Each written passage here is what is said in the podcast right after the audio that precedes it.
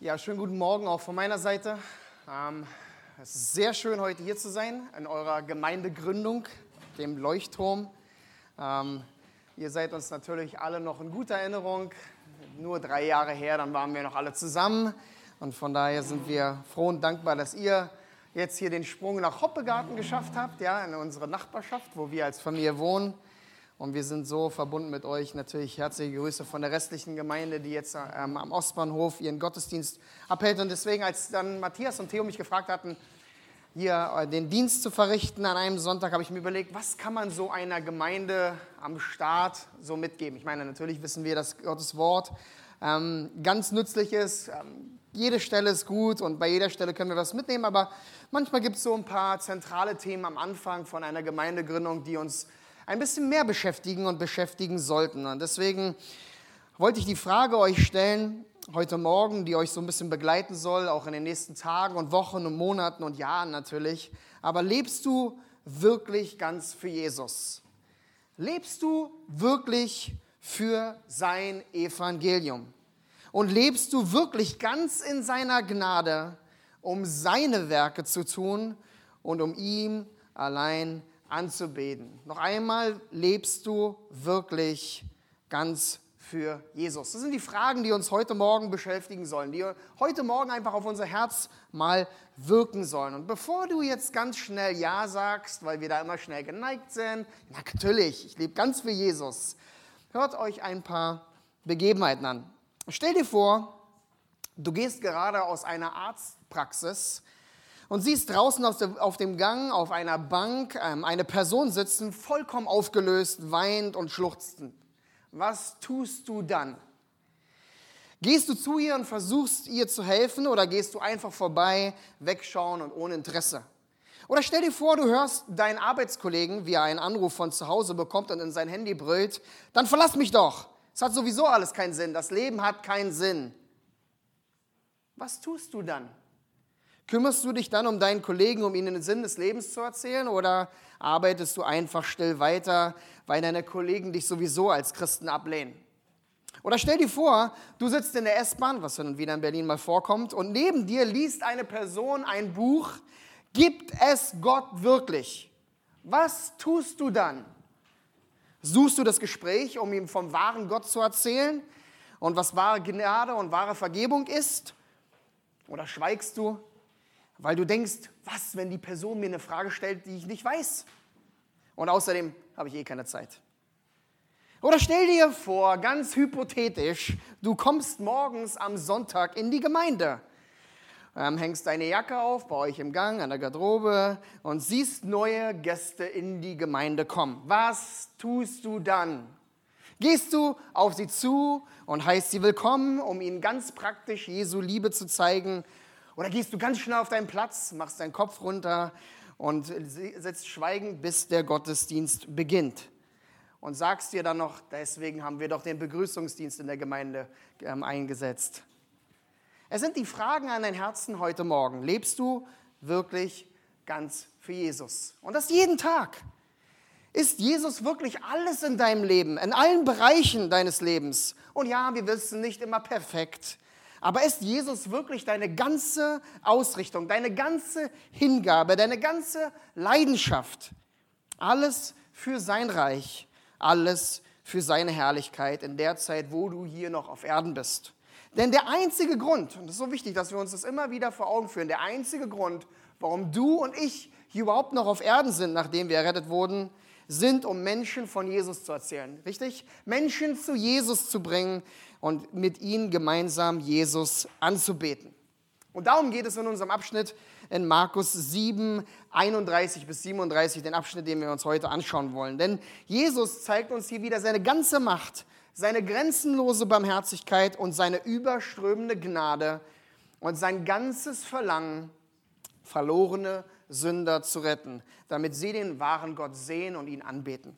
Und noch einmal den Titel, den ihr seht und auch hier ähm, an der Leinwand seht, ähm, lebst du wirklich ganz für Jesus?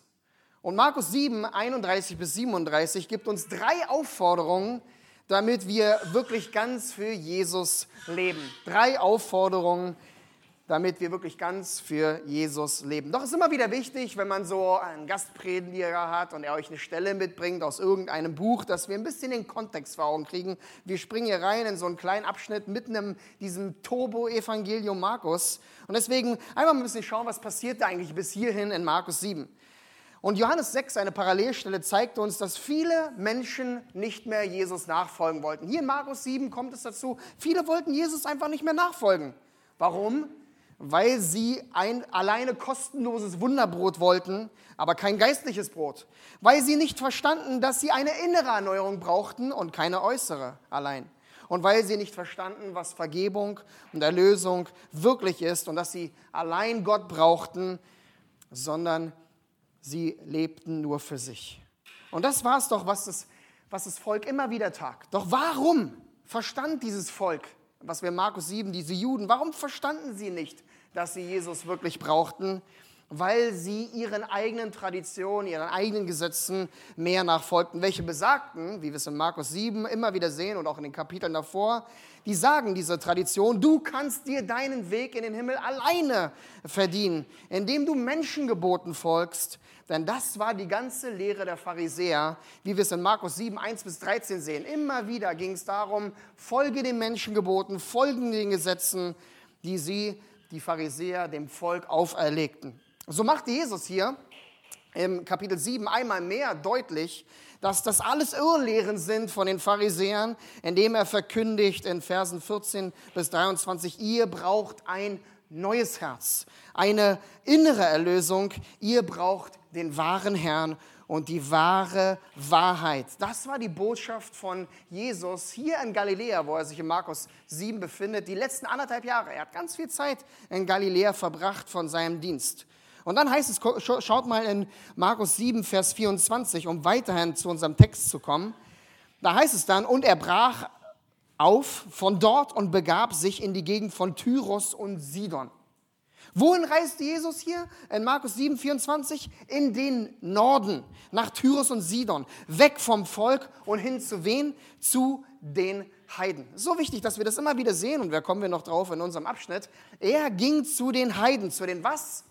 Hin zu den Unreinen, würden die Juden jetzt sagen. Zu denen, die nicht zum Volk gehörten. Doch was fand Jesus dort in dem Abschnitt direkt vor unserem Abschnitt von heute, er fand dort ganz im Gegensatz von der geistlichen Elite, er fand dort den wahren Glauben und wahre Demut. Und genau hier wollen wir weitermachen mit, unser, mit unserem Abschnitt, mit der Predigt von heute Morgen, mit der ersten Aufforderung, damit du und dein Herz wirklich Jesus ganz nachfolgst, damit du wirklich ganz für Jesus lebst. Und die erste Aufforderung ist, bleibe selbst beim wahren Herrn. Bleibe du selbst beim wahren Herrn. Und jetzt lest mit mir zusammen, schaut in euren Abschnitt rein in Markus 7, 31, wo wir jetzt zu unserem Text endlich kommen. Da heißt es, und Jesus und er und Jesus verließ das Gebiet von Tyrus und Sidon wieder und begab sich zum See von Galiläa, mitten durch das Gebiet der zehn Städte. Und hier erstmal anzufangen. Also nachdem Jesus diese Tochter von dem Griechen heilte im Abschnitt davor, ging er nicht zurück nach Galiläa direkt, um wieder sich allein den Juden, in dem Volk Israel zu widmen. Nein, Jesus ging nach Dekapolis, heißt es hier, dem Gebiet der zehn Städte, östlich vom See von Galiläa. Und es ist so wichtig, dass wir hier verstehen, was geografisch passiert. Ja, die Technik ist schon bereit, wunderbar. Es ist so wichtig, dass wir verstehen. Also er geht von Tyros nach Sidon nicht direkt zurück zum See von Galiläa, sondern er geht nach Dekapolis, wie es da so schön heißt, zum Gebiet der zehn Städte. Und da sehen wir die zehn Städte, wo er geht mit, diesem, mit dieser Sonne oder so weiter. Damaskus, Andra, Hippo und so weiter und so fort. Überall ging er hin bis nach Philadelphia. Das war die Route, die Jesus hier nahm, wo er langgehen, um dann wieder zurück in das Gebiet von der östlichen Seite zum See Genezareth zu gehen. Und was war dieses Gebiet? Dieses ganze Gebiet von Dekapolis war bekannt für was? Es war ein heidnisches Gebiet. Ein riesiges Gebiet.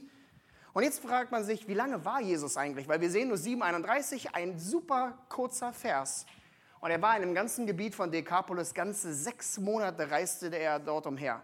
Jetzt könnte man sagen, natürlich war das so lange, weil damals gab es noch kein Uber, keine Taxis, keine S-Bahn oder was auch immer, sondern es gab nur den Fußweg und vielleicht noch hier und da einen Esel, der half. Aber die ganze Reise, er nahm sich sehr viel Zeit, hier diesen Weg zu nehmen, um dann wieder zum See Genezareth zu kommen. Und diese Reise war sehr schwierig, mit Gefahren, da waren Haupthandelsrouten, immer wieder. Es war sehr, sehr intensiv, diesen Weg zu nehmen.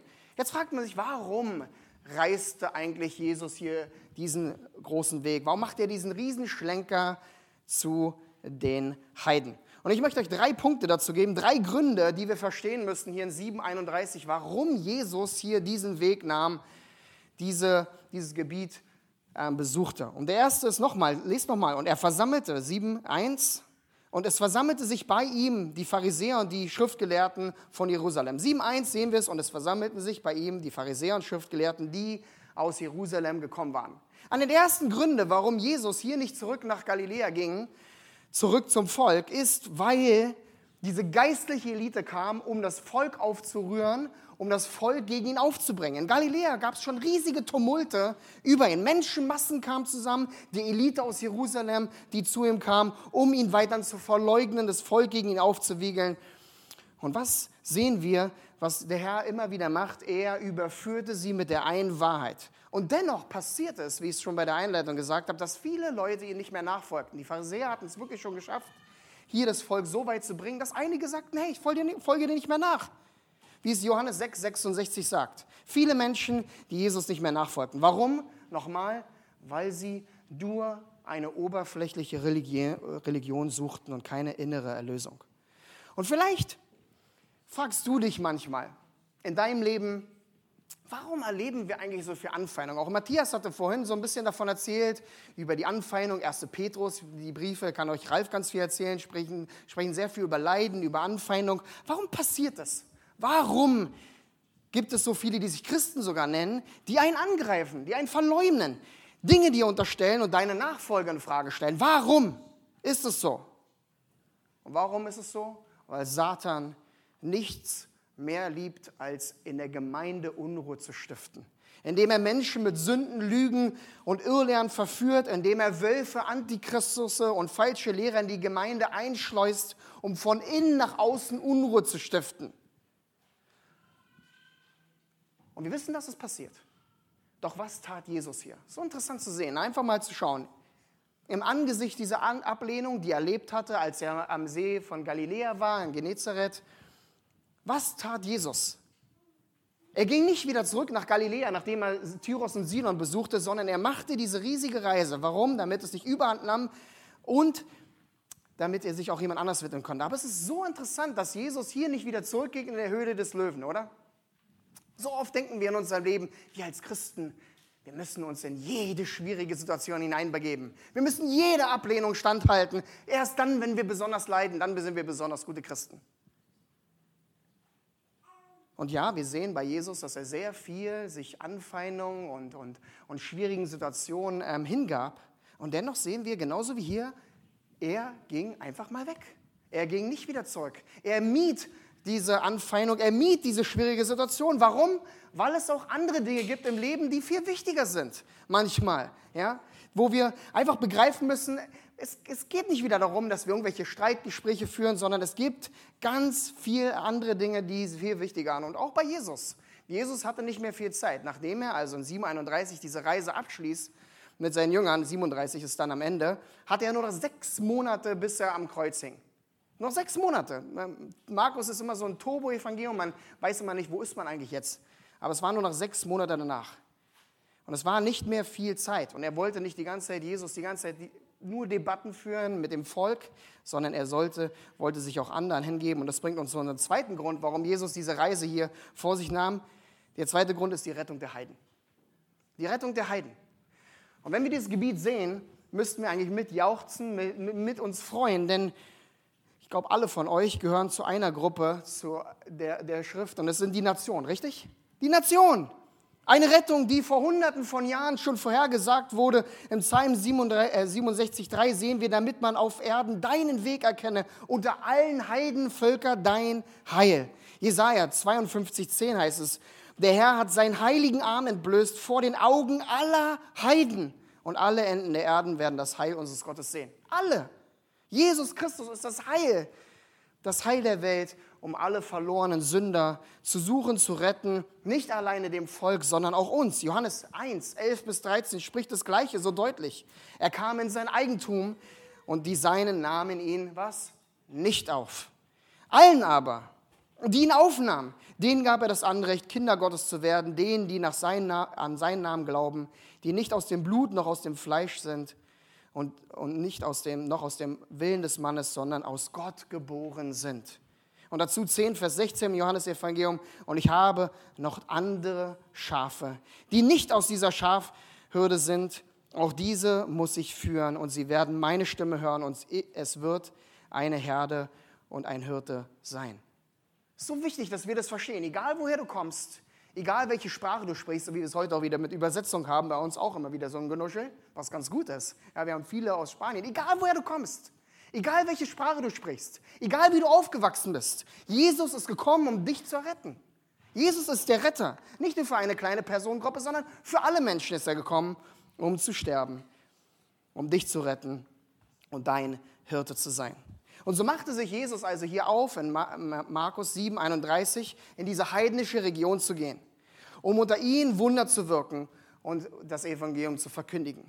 Und Jesus, so interessant, wenn wir Markus sehen, ein bisschen weiter wieder im Kontext sehen, hatte diese Region, diese große Region, die ihr vorhin gesehen habt, die brauchen wir nicht nochmal sehen, ähm, hat er schon vorbereitet. Das ist ganz spannend, wenn man so ein bisschen sieht, was passiert eigentlich hier, warum ging er dahin, warum. Es passte alles wunderbar zusammen. Denn vor einiger Zeit hatte Jesus diese Region schon vorbereitet. In Markus 5. Ja, in der Eckstein-Gemeinde konnte ich diese Frage stellen, aber ich glaube, Markus 5 waren wir, glaube ich, im Jahr 2018 gewesen. Dadurch haben wir es auch schon wieder alles vergessen. Vielleicht habt ihr schon mal Markus 5 oder die Parallelstelle davon mal gelesen. Was steht denn dort? Eine Begebenheit, die die meisten von euch, wenn ich es jetzt sage, sagen, ach ja, stimmt. Genau, in Markus 5 lässt Jesus diesen Dämon Legion aus dem Mann in wohin fahren? In die Schweineherde. Genau, deswegen werden wir es nicht vergessen, weil wir die Schweine sehen, wie sie ins Wasser rennen, oder? Vollkommen verrückt. Daraufhin wollte dann dieser befreite Mann was tun? Mit Jesus reisen. Doch Jesus wehrte ihn in Markus 5, ähm, Vers 19 und sprach, geh in dein Haus zu den Deinen und verkündige ihnen, welche große Dinge der Herr an dir getan und wie er sich über dich erbarmt hat. Jetzt ist die Frage, was ist eigentlich das Haus von diesem befreiten Mann? Sehr gute Frage. Da heißt es, ähm, Vers 20, und er ging hin, fing an, im Gebiet der zehn Städte zu verkündigen, welche große Dinge Jesus an ihm getan hatte. Und jeder Mann verwunderte sich. Interessant, oder? In Markus 5 sehen wir schon die Vorbereitung, wie er diesen Mann zurückschickte, damit er Jesus verkündigt. Und auf einmal ist Jesus da in diesem Gebiet von Dekapolis, den zehn Städten, um jetzt ihnen, dieser heidnischen Region, das Evangelium zu verkündigen und Wunder zu wirken. Paulus macht so wunderbar klar, um eine Brücke zu schlagen zu uns. Er macht in 1. Korinther 3, 6 so deutlich, ich habe gepflanzt, Apollos hat begossen, Gott aber gibt das Gedeihen. Die einen dürfen ausstreuen, die anderen dürfen pflanzen, aber in allem dürfen wir wissen, dass Gott das Wachstum schenkt. Andere dürfen aber mitwirken. Und es ist so wichtig, dass wir es, ähm, dass wir es verstehen. Gott wird immer dafür sorgen, dass die Seinen vorbereitet werden für das Evangelium, indem einige ausstreuen, indem einige andere begießen, indem andere ähm, ähm, pflanzen. Alle wirken mit dass die Herzen zubereitet werden für den Moment, wenn Gott rettet. Und es ist so wichtig. Wir dürfen wissen, Gott wird Menschen zubereiten. Gott wird die Sein zubereiten. Die Frage ist nur, was tust du? Bist du bereit, mit zu, ähm, auszustreuen? Bist du bereit, mitzupflanzen, mitzubegießen, mit Menschen vorzubereiten, mit Menschen ähm, das, ähm, zum Evangelium zu führen? Denn es ist so wunderbar. Und das ist eine Sache, die man vielleicht auch als Gemeindegründung immer wieder braucht. Ja, und ich kann mich daran erinnern, in den drei Jahren, ähm, die wir erlebt haben, wo Menschen zum Glauben kommen. Und es geht nicht immer darum, dass man nur die ganzen Neugeborenen, ja, wenn man immer fragt, Gemeindegründung, und wie viel habt ihr schon zum Glauben geführt? Es ist egal, wen der Herr hier hinführt. Und dennoch ist es so ermutigend, auch für euch, wenn ihr seht, wie Menschen hier in die Gemeinde kommen und auch natürlich die Kleinen groß werden, die hier gut mitschreiben, ähm, wie sie zum Glauben kommen. Und es ist etwas, was wir eigentlich konstant in unserem Leben suchen müssten, danach trachten müssten, mitzuerleben, wie Menschen zum Glauben kommen. Ein Bruder aus Amerika er hat gesagt, es gibt nichts Besseres, als Menschen zu erleben, die wiedergeboren werden. Es ist einfach etwas, was uns so anspornt, weil wir sehen, Gott ist fähig, sein Wort ist mächtig und sein Geist ist lebendig. Amen. Um Menschen zu retten. Aber der dritte Grund, warum Jesus hier diesen großen Umweg nimmt, könnte man fast meinen, um zurück zum See Genezareth zu kommen, nachdem er in Sidon und Tyrus war. Der erste Grund wegen der Ablehnung, die am See schon herrschte und er wollte es nicht zum Überkochen bringen. Der zweite, weil er wollte zu den Heiden gehen, um sie vorzubereiten. Und der dritte Grund ist die Zurüstung seiner Jünger. Einfach nur vom ersten, bleibe beim Herrn, die Zurüstung seiner Jünger. Denn wer war die ganze Zeit bei ihm, als er diese sechs Monate reiste, wo am liebsten ihr alle zurück in die Vergangenheit wollt und auch sechs Monate mit Jesus reisen? Natürlich, es war seine Jünger. Seine Jünger waren die ganze Zeit bei ihm, bei allem, was er tat. Sie verließen Jesus nicht, wie Petrus es in Johannes 6 so forsch klarstellte. Da sagt er, hört zu, um einfach dieses Gesamtbild immer mehr sich schließen zu lassen. Johannes 6, 68 bis 69 heißt es, da sprach Jesus zu den Seinen, nachdem viele weggegangen waren, wollt ihr nicht auch weggehen? Da antwortete ihnen Simon Petrus die bekannten Worte, Herr, zu wem sollen wir gehen? Du hast Worte ewigen Lebens. Und wir haben geglaubt und erkannt, dass du der Christus bist, der Sohn des lebendigen Gottes. Wow. Das war das Bekenntnis einmal mehr von Simon Petrus als Sprachrohr der ganzen anderen elf. Du, Herr, bist fähig. Du tust Wunder. Bei dir wollen wir sein. Und so reiste Jesus hier diese sechs Monate mit seinen zwölf. Warum? Er hatte nur noch sechs Monate nach der Reise, bis er zum Kreuz ging. Also was musste er tun? seine zwölf zubereiten. Er musste sie vorbereiten auf das, was kam danach. Und was hatte das ganz viel zu tun, warum er diese Region auswählte? Denn danach schickte er die Sein in die Welt. Ja, wir finden es in Apostelgeschichte 1, Vers 8. Und ihr werdet Kraft empfangen, wenn der Heilige Geist auf euch gekommen ist. Und ihr werdet meine Zeugen sein in Jerusalem, dem Stadt Davids des Volkes, in ganz Judäa, der Region Judäas, hauptsächlich unter dem Volk, und Samaria Richtung Galiläa nach Norden wieder und bis an das Ende der Erde. Das war der Auftrag und deswegen nahm Jesus seine Zwölfchen mit, um das Evangelium an alle Welt zu tragen. Wir wissen es von den Zeugnissen der einzelnen Jünger. Sie taten das, nachdem der Herr ähm, auferstanden war. Sie gingen in alle Welt. Sie verkündigten das Evangelium unter den Nationen. Deswegen dürfen wir heute hier sitzen, weil das Evangelium in alle Welt ging. Die Frage ist doch an uns, bleibst du wirklich beim Herrn? Ist es auf deinem Herzen die Frage die ganze Zeit, Herr, zu wem soll ich gehen? Zu wem sollen wir gehen? Bei wem soll ich bleiben? Es ist wirklich in deinem Herzen die Frage, wenn du dir immer wieder so tolle Sachen hörst, lebst du wirklich ganz für Jesus? Machst du dir bewusst, es fängt alles zuerst in deinem Herzen an. Mit der Frage, die du beantwortest, bleibst du wirklich bei Jesus? Bist du wirklich bei ihm? Indem du selbst in der Anfeindung begreifst, du musst bei ihm bleiben. Selbst wenn er über seinen Auftrag spricht, was du tun sollst, bleibe bei ihm. Warum? Damit du zugerüstet wirst für den Dienst, damit du gestärkt wirst für deinen Dienst, damit du ermutigt wirst von ihm, getröstet und ausgerichtet für ihn, damit du wirklich ganz für ihn lebst. Nur ein Vers, so interessant hier, in Markus 7, Vers 31, top bestimmt jeden anderen Vers in dem Evangelium, spricht über diese lange Reise. Nur ein einziger Vers über die sechs Monate. Und es gibt nur eine einzige Begebenheit aus diesem riesen Abschnitt der Zeit, mit allen Wundern, die geschehen sind, gibt es dennoch nur ein Wunder, was der Heilige Geist uns hier erzählen will. Und damit kommen wir zu unserer zweiten Aufforderung an unser Herz, damit wir Jesus wirklich ganz nachfolgen. Der zweite, bringe andere zum wahren Herrn. Bleibe nicht nur du selbst beim wahren Herrn, sondern bringe auch andere zum wahren Herrn. Damit kommen wir zu den nächsten Versen. Schaut rein, in Markus 7, 32 geht es weiter. Und sie brachten einen Tauben zu ihm, zu Jesus, der kaum reden konnte, und baten ihn, ihm die Hand aufzulegen.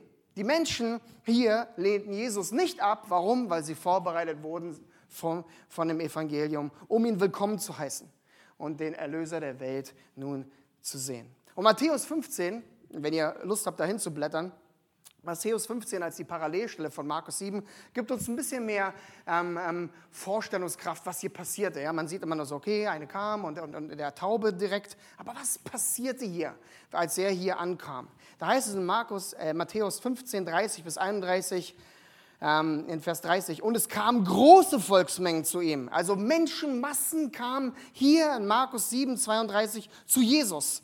Die hatten Lahme, sagt uns Matthäus, Blinde, Stumme, Krüppel und viele andere bei sich. Und sie legten zu Jesus Füßen und er heilte sie, sodass sich die Menge verwunderte, wieder wie damals schon in Markus 5, als sie sahen, dass er Stumme, dass Stumme redeten, Krüppel gesund wurden, Lahme gingen und Blinde sehen wurden.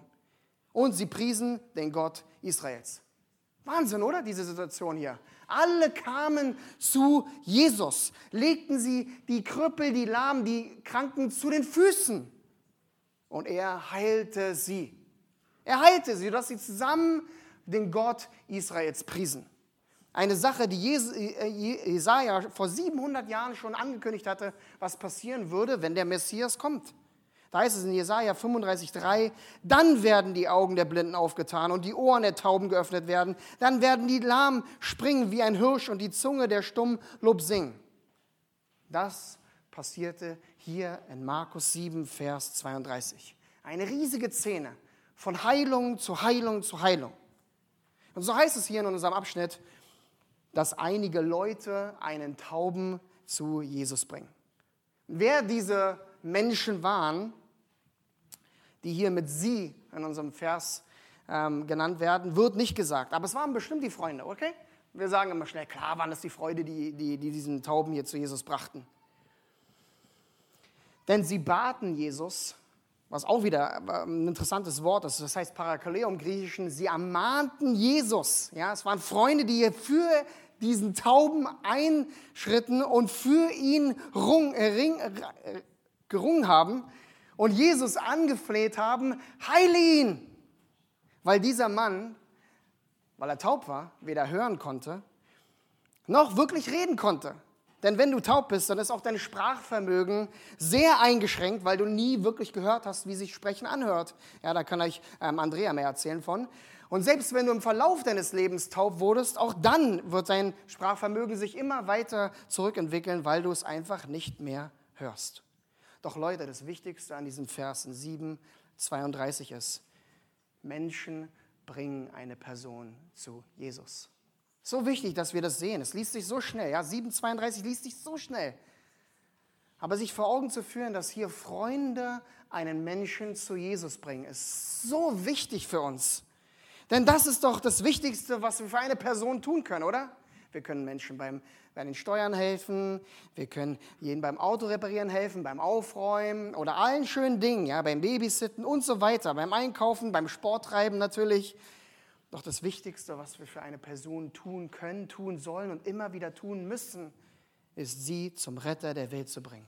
Zu Jesus, der retten kann, oder? Und der Taube ist hier ein so wunderbares Bild von einem toten, ungläubigen Menschen. Weil es immer wieder geistlich zu verstehen ist, was Jesus hier tat, was hier passierte. Denn er konnte nicht hören und nicht verstehen, weil sein Herz tot war. Doch wir hören und wir verstehen das Evangelium, seine Wahrheiten aufrufen, welche uns befehlt, bringe Menschen zu Jesus. Denn sein Wort ist wirksam der, und Jesus allein kann Tote lebendig machen. Und der taube, tote, ungläubige Mensch kann nicht wahrhaftig reden. So wichtig, dass wir es hören. Er kann nicht wahrhaftig reden. Also er kann nicht wahrhaftig hören, aber wir können hören mit dem Aufruf, dass wir ihn zu Jesus bringen. Aber der tote, ungläubige Mensch kann auch nicht reden, aber wir können reden. Wir können zwar beim Ungläubigen sehen, sie, Sie lassen Laute von sich, ja, manche bekennen vielleicht sogar mit ihrem Mund irgendwas über Gott und die Bibel, aber in Wirklichkeit können sie nicht wahrhaftig reden. Doch wir können als wahre Gläubige wahrhaftig reden, indem wir was tun? Andere Menschen vor den Thron Gottes bringen. Richtig? Indem wir A, mit ihnen über das Evangelium reden, indem wir B, für sie vor dem Vater eintreten im Gebet, indem wir für sie beten, indem wir für sie reden, indem wir ihre Sprachröhre werden und sie, für sie vor Gott eintreten. So wichtig, dass wir verstehen, taube, tote Menschen, für die wir einstehen können. 1 Timotheus 2, 1 bis 4 ermahnt und so ermahne ich nun, dass man vor allen Dingen Bitten, Gebete, Fürbitte und Danksagung darbringe für alle Menschen, für Könige und für alle, die in hoher Stellung sind. Das sollen wir tun. Das soll unser Leben sein. Das soll unsere Ausrichtung sein, wenn wir mit den toten, ungläubigen Menschen zu tun haben, die von sich aus nicht zu Jesus kommen können. Das ist der Einsatz des Evangeliums, den wir immer wieder brauchen. Und es ist so wichtig, wir müssen Menschen zu Jesus bringen. Immer wieder. Wir müssen aktiv sein. Es gibt so viele Methoden heute, die angewandt werden, um Menschen zu retten, oder? Wir finden immer wieder, überall finden wir YouTube-Videos, alle Wunderheiler, falschen Lehrer, Antichristus behaupten, sie können Menschen retten. Auch wir denken viel zu oft, dass wir im Herzen verändern können, oder? Ob wir in der Seelsorge sind oder mit den Kindern zu tun haben, mit dem Ehepartner oder anderen Menschen. Wir denken immer, dass, immer wieder, dass wir Herzen verändern können. Ja? Manchmal sagen wir es nicht so, aber wir agieren so, als ob wir es könnten. Und es wäre schön, wenn wir es könnten, aber wir können es nicht. Und deswegen ist es so wichtig, dass wir Menschen zu Jesus bringen. Dass wir verstehen, wir können Menschen nicht verändern. Wir können sie nicht retten. Wir können ihre Herzen nicht vollständig verstehen.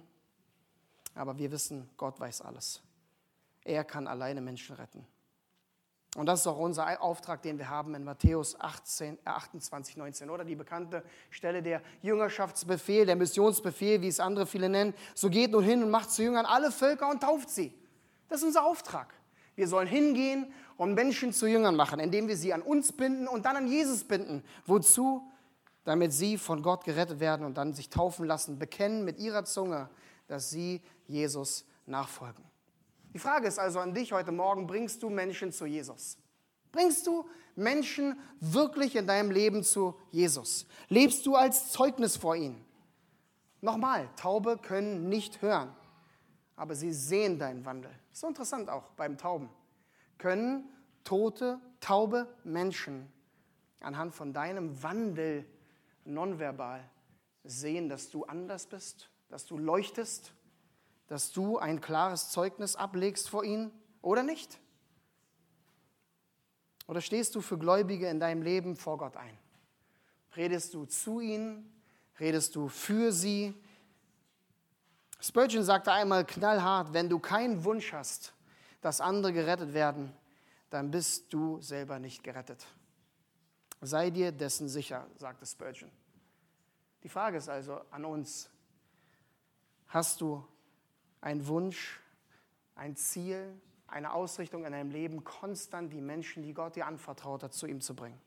Die Freunde waren aktiv und so müssen auch wir aktiv sein, denn Gott gebraucht immer Menschen, um sein Reich zu verbreiten und zu vergrößern. Menschen und ihre Taten, Worte sind nicht Auslöser der Rettung, aber dennoch will uns Jesus gebrauchen. Und so bringen die Freunde, also diesen Tauben, Menschen hier zu Jesus. Das sehen wir in, äh, in unserem Abschnitt.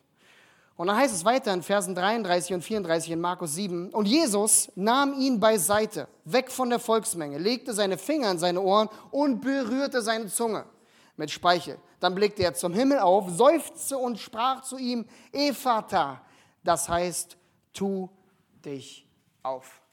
Das ist der nächste Abschnitt, den wir betrachten wollen hier indem wir Menschen zu Jesus bringen. Und hier passieren fünf Dinge, ähm, die Jesus tut, die wir verstehen müssen, wenn wir Menschen zu Jesus bringen. Und das Erste, was wir sehen, Jesus nimmt den Tauben zur Seite. Also erst kommen die Freunde zu Jesus, ermahnen ihn, komm her und kümmere dich um den Tauben. Dann kommt Jesus und nimmt diesen Tauben zur Seite. Noch einmal, Jesus nahm ihn beiseite, weg von der Volksmenge. Leute, wir leben in einer so turbulenten Zeit, oder? Was hören wir? Eine, äh, eine der Sachen heutzutage am meisten, ich habe keine Zeit oder so stressig. ist so viel, ja, so ein bisschen, als wenn man, man kann eigentlich immer jederzeit sagen, oh ja, ist voll viel los. Die Frage ist immer, wann ist nichts los, ja? Ja, so ein bisschen von wegen, das Leben ist stressig. Es herrscht so viel Hype, so viel Medien, es herrscht so viel Gehetze über so viele falschen Dinge, so viele sündige Dinge. Wir werden bombardiert jeden Tag mit allem Zeug, oder? Jeden Tag, überall, wohin wir gehen. Doch was braucht der Mensch? Was brauchst du, aber was braucht jeder Mensch im Hype dieser Welt am meisten? Er braucht die Stille beim Herrn. Er braucht die Momente, wo Jesus ihn zur Seite nimmt und ganz in Ruhe, in der Stille Zeit mit Jesus zu verbringen. Und ja, Jesus kann Menschen auf der Straße retten, indem wir einfach da hingehen und ausstreuen im Trubel dessen, ganz öffentlich. Aber so oft passiert es, dass Jesus Menschen zur Seite nimmt, um mit ihnen ganz privat zu sein. Sie müssen Jesus in ihrem Herzen begegnen. Das ist etwas, das wir fördern müssen in dem ganzen Trubel, in allem Halb, in allem Stress dass wir uns Zeit nehmen mit Menschen, um sie in die Stille des Herrn zu führen, damit sie mit dem Herrn sind, damit sie ihn wahrhaftig erkennen, wahrhaftig bekennen und ihm nachfolgen. Und das hat auch selbst Jesus immer wieder gemacht. Immer wieder sehen wir im Leben von Jesus, wie er selber die Zeit alleine mit seinem Vater suchte. Wie viel mehr wir. Wie viel mehr ungläubige Menschen, indem wir sie zu Jesus bringen, dass sie Jesus wahrhaftig erkennen. Also suche die Ruhe. Suche die Ruhe beim Herrn und führe andere Menschen in diese Ruhe. Denn Jesus will dich auch zur Seite nehmen, um bei dir zu sein. Das Zweite, was wir sehen, Jesus zeigt den Tauben, dass er ihn jetzt heilen wird. Das ist interessant, oder? Wenn wir Vers 33 lesen, einen Vers, den wir vielleicht sehr witzig finden, da, und die Kinder sagen, was passiert hier? Das ist echt komisch. Jesus legte seine Finger an seine Ohren und berührte seine Zunge mit Speichel. Ja? Was passiert hier? Und man, wenn man viele Ausleger liest, kriegt man die verrücktesten Sachen. Eine Sache ist wichtig zu sehen. Nein, Jesus hatte keinen magischen Speicher. Ganz wichtig, keinen magischen Speicher.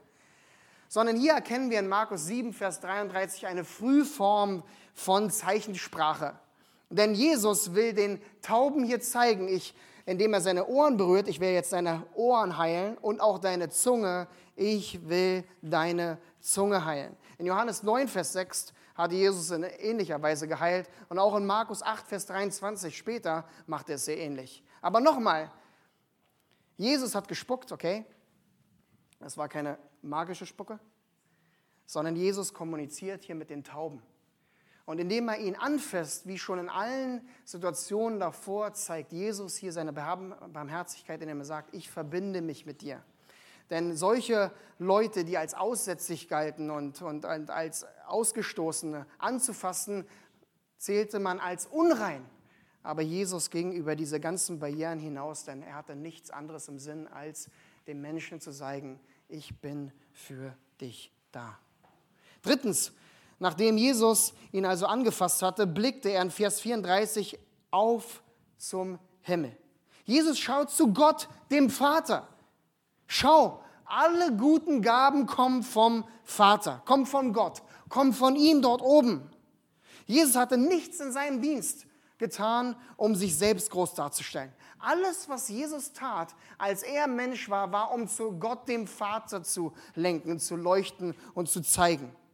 Johannes 12, Vers 28 bezeugt, Vater, verherrliche deinen Namen. Da kam eine Stimme aus dem Himmel, ich habe ihn verherrlicht und werde ihn wiederum verherrlichen. Und 17, ähm, Vers 3 im Johannesevangelium heißt es, das ist aber das ewige Leben, dass sie dich, den allein wahren Gott und den du gesandt hast, Jesus Christus, erkennen. Das war der Dienst von Jesus. Er wollte, dass die Menschen den wahren Gott erkennen, dass sie ihm alle Ehre geben. Und so schaute auch er selbst hier zum Himmel, um zu zeigen, alles Gute kommt von Gott. Und dann sehen wir den vierten Grund ähm, seiner Heilung. In Vers 34 sehen wir, Jesus seufzte. Das ist ganz wichtig hier, das ist nicht so dieses Seufzen, was wir manchmal kennen, oder? Dieses, oh, oder? Wenn jemand was macht, oder? Kennt man manchmal, man ertappt sich so, ja, oder wenn die Kinder manchmal sowas nachmachen, oh, Ja, und dann sagt mich, wo hast du das her? Und dann erkennt man später mal, oh, ja, so Seufzer, die man bringt, wenn wir es sehen. Aber das war nicht Jesus Seufzer, sondern der Seufzer Jesus hier in der Situation war ein Seufzer des Mitgefühls für einen Menschen, der Not gelitten hatte. Ich leide für deine Schmerzen. Ich leide mit dir, für dich. Ich bin da. Jesus zeigte in all seinen, in seiner Art und Weise, dass er für dich eintritt. Leute, wir müssen immer wieder uns erkennen. Und wir müssen immer wieder erkennen und sehen, Jesus gab alles für uns. So einfach vergessen wir manchmal, wenn wir so den Weg mit dem Herrn gehen und ähm, sein Wort lesen, zu ihm beten, vergessen wir manchmal, wer Jesus ist und was er wirklich für uns getan hat. Er ließ sich gefangen nehmen für uns, was wir in Markus 8 ganz deutlich sehen. Auspeitschen, eine Dornkrone auf den Kopf schlagen, ans Kreuz nageln und er starb für uns. Und was tat er dann in dem Moment, bevor er starb? Er schrie. Indem er sagte, es ist was? Vollbracht. Jesus gab alles für uns. Er seufzte, er schrie, er schwitzte, er blutete. Er gab alles. Und wie am Kreuz es war, ein Schrei der Barmherzigkeit, sehen wir hier auch Seufzer des Mitgefühls. Seufzer für verlorene Menschen. Und das fünfte, was wir sehen, ist, Jesus bezeugt den ähm, Tauben, wer der wahre Mittler ist. Er sagt dann in Vers 34, Ephata, das heißt, tu dich auf. Jesus spricht hier im Aramäischen mit Ephata, doch das Markus-Evangelium ist an Nichtjuden geschrieben, die kein Aramäisch verstanden und deswegen sagt Markus hier, tu dich auf. Aber wozu dieser Ausruf? Warum? Ganz einfach, Jesus bezeugt hier, ich, Jesus, nehme dich zur Seite, um dich zu heilen, in der Kraft Gottes, von dem alles kommt, durch meine Barmherzigkeit, aber auch durch mich, Jesus, den Mittler allem. Ich, der Sohn Gottes, mit aller Autorität, befehle dir jetzt, sei geheilt, sei offen, deine Ohren, deine Zunge sei gelöst. In Übereinstimmung mit dem Willen Gottes, tu dich auf. Das ist unser Herr und Retter. Mit all seiner Kraft, mit all seiner Stärke. Und was passiert in Vers 35, wenn Jesus befiehlt, nicht so wie wir es bei den YouTube-Leuten sehen oder bei anderen Geschichten sehen, wo es vielleicht wirkte und ein, zwei Jahre passierte nichts oder, ah ja, du musst mehr Glauben haben, Vers 35. Und sogleich wurden seine Ohren aufgetan und das Band seiner Zunge gelöst und er redete richtig. Jesus kann die Ohren der, Tor, der Tauben öffnen und auch der Toren. Und er sagt hier, das Band seiner Zunge sei gelöst. Auch so interessant. Gelöst spricht von einem Befreitwerden von einer Versklavung, einer Gefangenschaft, als Sklave der Sünde. Und so redete der Mann richtig das erste Mal in seinem Leben, denn Jesus heilt immer vollständig. Lass mich dich nochmal fragen an dieser Stelle. Lebst du wirklich ganz für Jesus? Bist du dir bewusst, für wen du lebst, für wen du vorangehst, für wen du einstehst, wen du verkündigst? Wird es in deinem Leben sichtbar? Bringst du Menschen zu Jesus? Nimmst du dir persönlich Zeit mit ihm in der Stille? Und zeigst du Menschen dein Mitgefühl? Zeigst du ihnen das Mitgefühl des Herrn? Zeigst du ihnen die Kraft Gottes, die Liebe Gottes? Geht es dir um verlorene Seelen in deinem Leben? Hier als Gemeinde, an diesem Ort, überall, wo wir sind, brauchen wir diese Ausrichtung, dieses Herzensanliegen. Warum? Weil du weißt, dass Jesus wahrhaftig heilen kann, weil er der Retter ist, bei dem alle Dinge möglich sind, richtig? Nimm dir also Jesus als Vorbild. Er nahm sich Zeit, er nahm sich Leute zur Seite. Er verband sich mit ihm, tat alles. Er schreckte nicht zurück, fasste sie an. Also wie sieht dein Gehorsam aus in deinem Leben? Kaum, ab und zu, nur wenn du Lust hast, Zeit hast, den Menschen von Jesus zu erzählen. Heute ist noch Gnadenzeit. Warren Wilsby sagte einmal so deutlich, du bist ein Christ, weil sich jemand um dich gekümmert hat. Jetzt bist du dran. Die Frage ist, wie sieht es aus, wenn du ein Christ bist? Wenn du einmal erleben durftest, wie sich jemand um dich gekümmert hat und weiterhin für dich, ähm, sich um dich kümmert. Wie sieht es an? Wie sieht es aus bei dir, wenn es heißt, du bist jetzt dran? Doch vielleicht fragst du dich die ganze Zeit in deinem Selbstzweifel, das tun wir immer wieder in den Momenten, wo es heißt, lebst du ganz für Jesus, bringst du andere Menschen zum Herrn, bleibst du selber bei dem Herrn? Wie ist das alles möglich? Erinnert euch nochmal daran. Jesus ging mit seinen Jüngern sechs Monate. Er nahm sich drei Jahre Zeit, um sie Jünger zuzurüsten, damit sie seinem Befehl folgten. Und was, was passierte selbst nachdem Jesus auferstanden war? Wo fand er seine Jünger? Wir brauchen Zeit beim Herrn. Wir müssen zubereitet werden für den Dienst, aber wir müssen auch rausgehen, um sein Werkzeug zu sein. Und das bringt uns noch schnell zum dritten Grund, zur dritten Aufforderung an unser Herz, damit du wirklich ganz für Jesus lebst. Und das ist der Abschluss unseres Abschnittes hier, der dritte, die dritte Aufforderung, befolge den Willen des wahren Herrn. Befolge den Willen des wahren Herrn in den Versen 36 und 37, wo es heißt, hier in Markus 7, schaut in euren Text, und er, Jesus, gebot ihnen, sie sollten es niemandem sagen, aber je mehr es ihnen gebot, desto mehr machten sie es bekannt. Und sie erstaunten über die Maßen und sprachen, er hat alles wohl gemacht. Die Tauben macht er hören und die Sprachenlosen reden. Also ganz wichtig hier zu verstehen in unserem Abschnitt, Jesus gebot ihnen, es nicht weiterzusagen. Und er meint es auch so. Es ist nicht so, dass wir sagen, ah ja, das war nur so ein Trick von Jesus, ja, dass er ihnen jetzt hier gebot, weil er wusste, sie machen das umso mehr. Nein, er wollte, dass sie schweigen. Aber warum?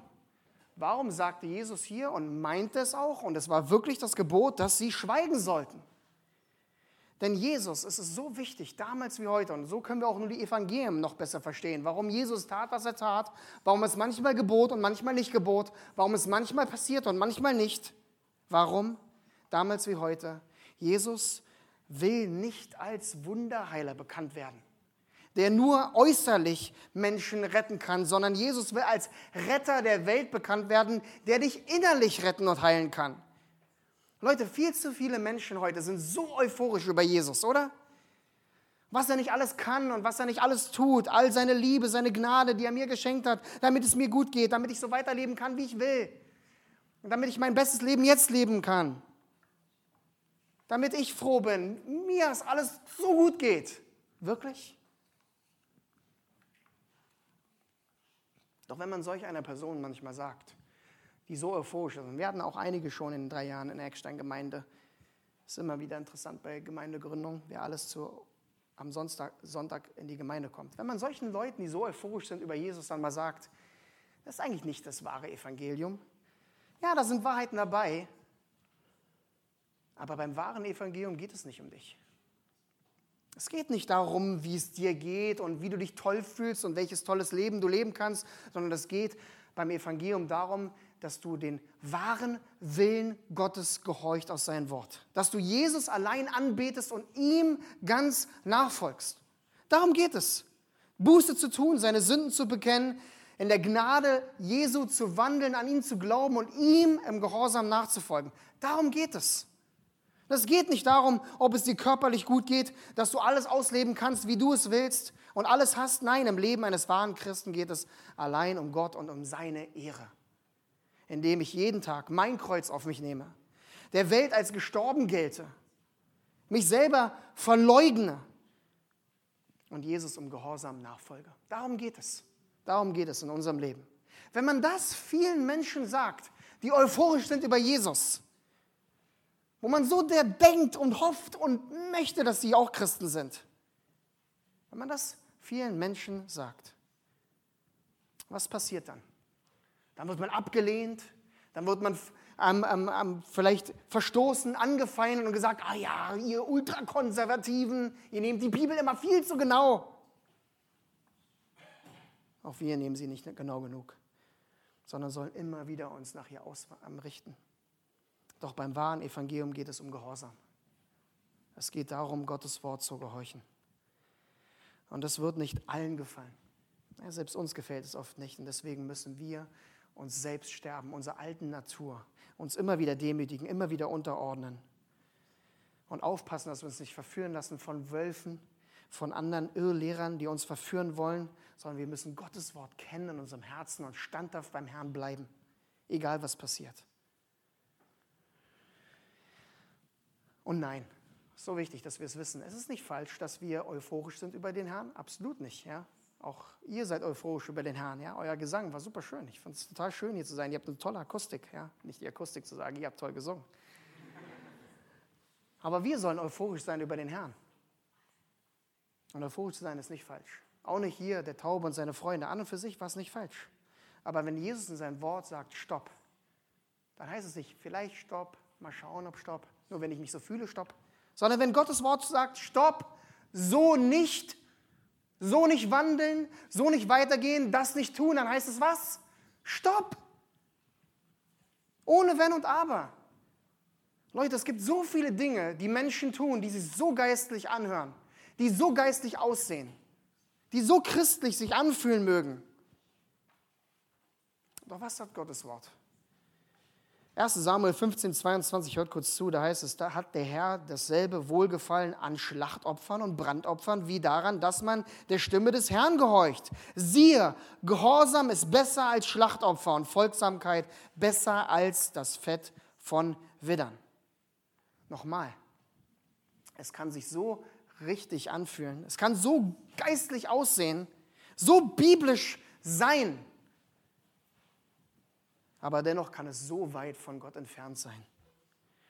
So weit an Gott vorbeigehen, wie es damals beim Volk war, als sie Opfer da brachten, aber in Wirklichkeit brachten sie keine Opfer mehr für Jesus da, keine Opfer mehr für Gott da, sondern nur noch für sich selbst, sodass er ihnen sagte, ich will es nicht mehr hören. Wenn man Amos liest, Maleachi liest, hat man einen guten Geschmack davon, wie Gott diese Opfer des Volkes angesehen hatte.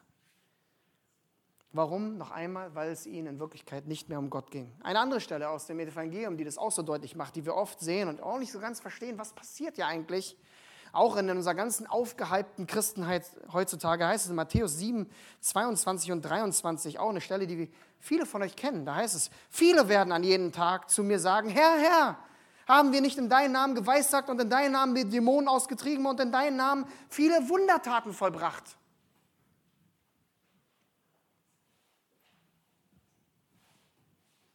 So viele Leute heutzutage denken, sie, sie tun Wundertaten für den Herrn.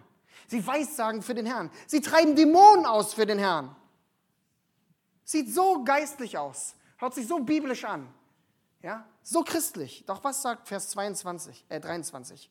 Und dann werde ich ihnen bezeugen, ich habe euch nie gekannt. Weicht von mir, ihr Gesetzlosen. Warum? Weil Gottes Wort uns weder einen Befehl gibt, Dämonen auszutreiben, noch Wundertaten zu vollbringen, noch irgendwelche Weissagen über biblische Wahrheit hinaus auszusprechen. Deswegen sagt Jesus auch hier in Matthäus 7, ihr Gesetzlosen, ihr Gesetzesbrecher, ihr unbiblischen Menschen.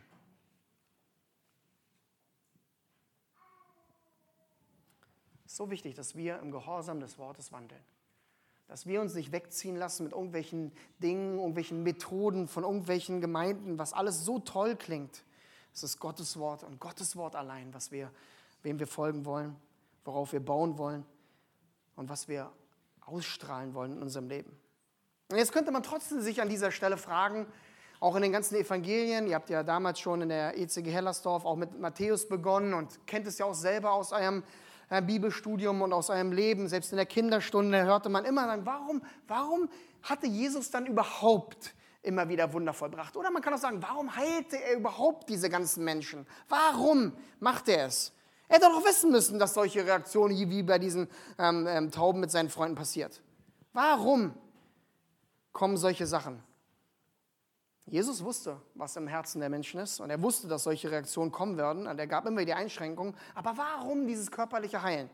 Eine so wichtige Frage, die wir immer wieder ansatzweise beantworten, immer wieder verstehen wollen, warum dieses körperliche Heilen in den Evangelien. Erstens, ganz wichtig, dass wir es verstehen, wenn du an Gott glaubst, dann musst du an einen Gott der Wunder glauben. Das ist ganz wichtig.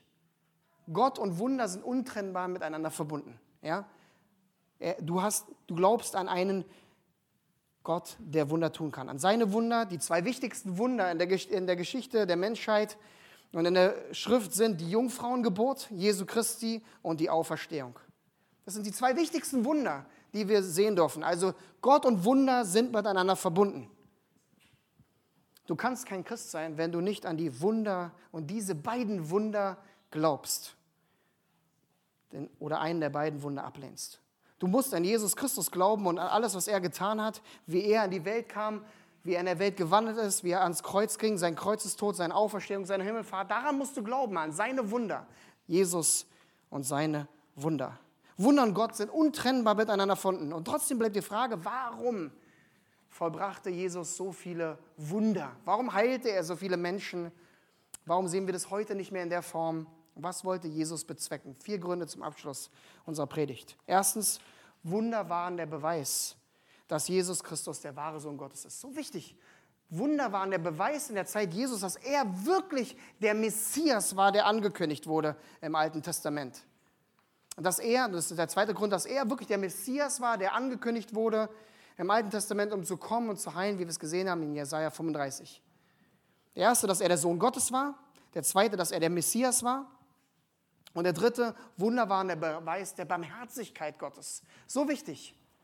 Denn Gott wollte durch Jesus, durch die Wunder zeigen, ich bin ein Gott, der sich um die Notleidenden kümmert. Wie wir es auch in 1. Korinther 1 finden und vielen anderen Stellen. Gott ist gekommen für das Notleidende. Wenn du immer von dir denkst, dass du dir auf die Schulter klopfst und sagst, ich bin so toll. Nein, wir sind Verachtenswürdige, für die Jesus gestorben ist. Und der vierte Grund, als einer der wichtigsten Gründe, Wunder waren der Beweis der Kraft Gottes, Menschen zu retten.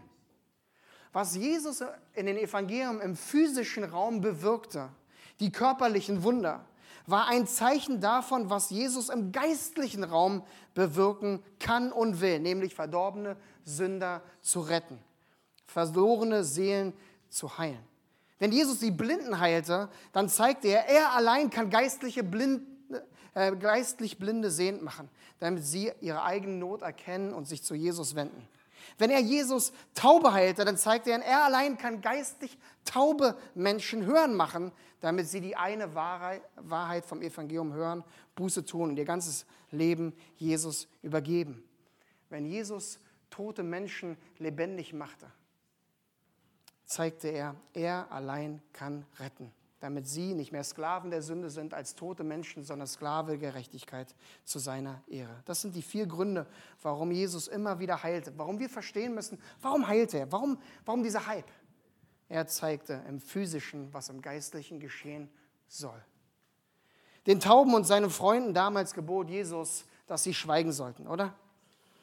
Weil er wusste, dass sie falsch agieren würden und sie schwiegen nicht, sondern sie gehorchten dem Herrn nicht und sie machten es überall, äh, verkündigten sie es. Die interessante Frage, wenn wir es umdrehen, was hat uns eigentlich uns Jesus heute befohlen? Was sollen wir tun? Sollen wir schweigen oder nicht schweigen? Wir sollen es allen erzählen, oder? Wir sollen nicht schweigen, sondern wir sollen es allen erzählen. Wir sollen ein Licht sein, ihr seid der Leuchtturm. Wir sollen leuchten weil, weil wir wahrhaft verstanden haben, wer Jesus ist. Doch die Frage ist, was machen wir heute viel zu oft?